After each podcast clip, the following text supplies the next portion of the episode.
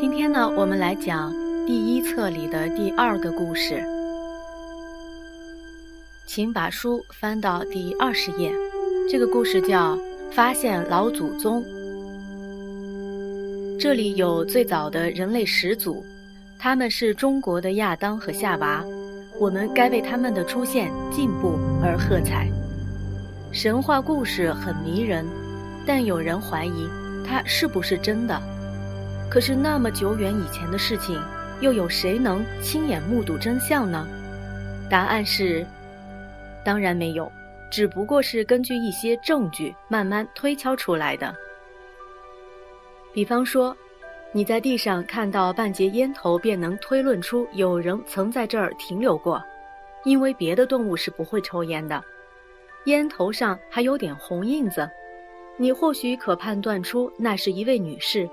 因为通常男人是不擦口红的。有一种称作考古学家的人，专门喜欢找出古代人留下的证据，借着这些证据拼凑出事情的真相。他们有点像侦探一样，任何蛛丝马迹也不放过。一根头发、一枚指纹、一个脚印，说不定都能让他们拼凑出完整的故事。考古学家在许多地方发现动物、昆虫、鱼类、鸟类、植物的化石，那是一种由于地球产生剧烈变化，比如像火山爆发之类的事情，让滚烫的岩浆把那些植物、动物、昆虫一起吞噬、冷却、凝固，最后变成了像标本那样的东西。人们根据这些化石标本测出它们当时存在的年代。便可推论出地球上依序出现的是些什么东西了。最先出现的生命应该是植物，先是很小很小，然后越长越多，越长越大，再是小昆虫，有的在水里，有的在陆地上，然后水里出现了鱼，然后出现了乌龟、青蛙，它们可以生活在水里，也可以在陆地上，然后有了恐龙。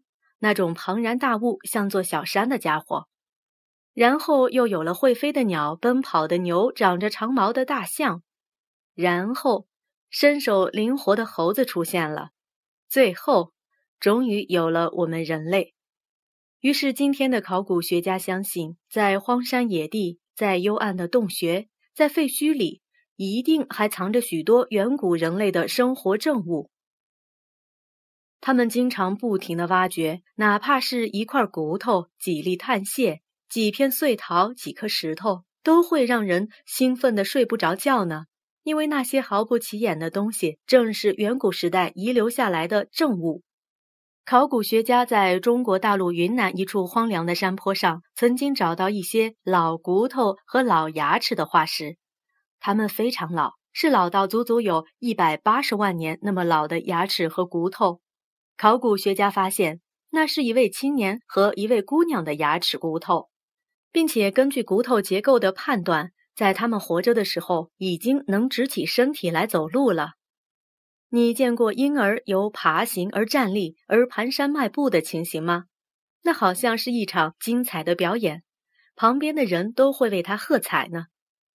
远古时代的老祖先其实和猿猴差不多，手脚不分的攀爬和奔跑。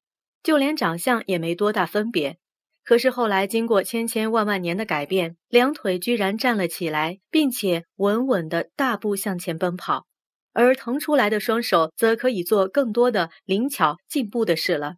我们似乎也该为那些最早的中国直立人而喝彩呢。此外，在这对老骨头旁边，还有一些粗糙的石器、烧烤过的碳屑和兽骨。说不定那时候他们已经知道利用天然火了呢。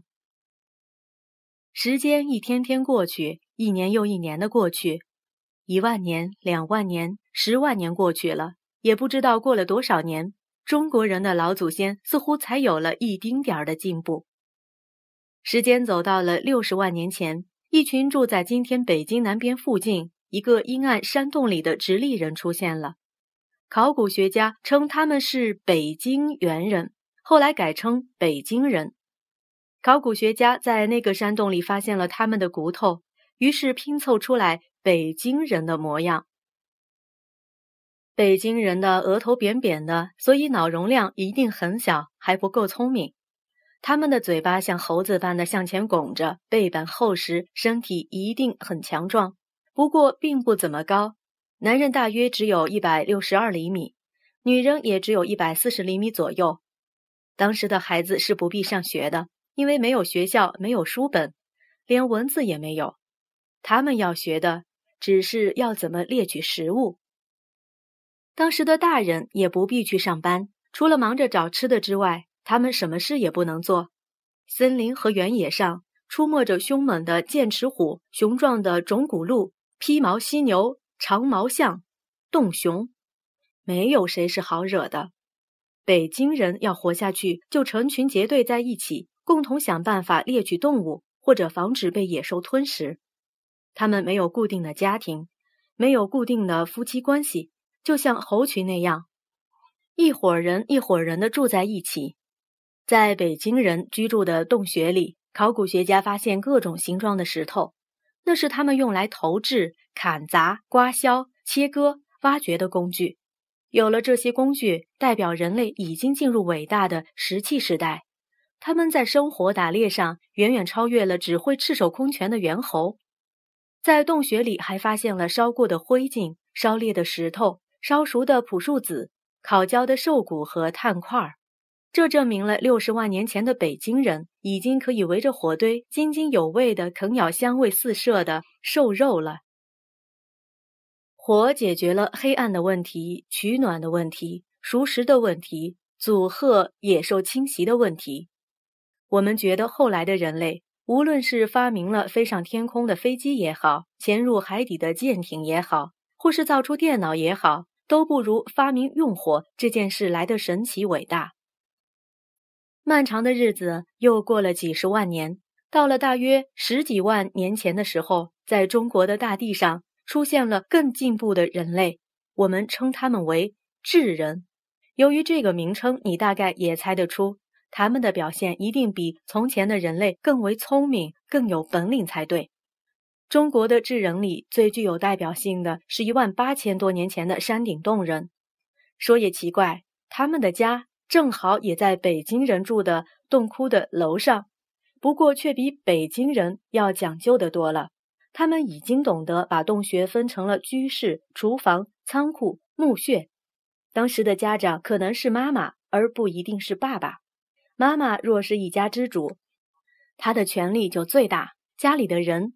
都得听他的话。原来当时的男人负责打猎捕鱼，而细心的妇女则担任采集野果子、挖掘可以吃的植物根，负责烧烤食物、缝制衣服、看守山洞、哺育子女。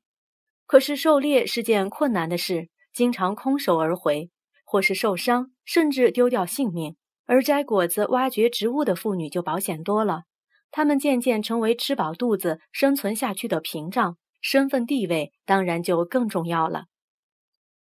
当一个洞穴的家族人口越来越多，多到住不下时，可能就有女人领着孩子和老妈妈分家，另外找个地方成立新家。这好像与现在我们的家庭很不相同。考古学家在山顶洞人的家里，除了找到石器之外，还找到了磨光的鹿角和鹿的下颚骨，许多钻了小洞的彩色小石子。兽牙、海贝壳、青鱼眼睛框、刻画花纹的鸟骨管、磨得很尖细的骨针。原来锋利的鹿角可以做成武器，而钻孔的彩石则是项链，上面的颜色还是染上去的呢。你能想象山顶洞人的妇女佩戴着彩色项链的模样吗？她们一定也会用骨针缝制出色彩斑斓、华丽的皮衣吧。这时候的人类已经学会了人工取火，因为磨光石头和钻孔时，人们手握木棒，飞快地钻呢钻呢，忽然之间就冒出了火花。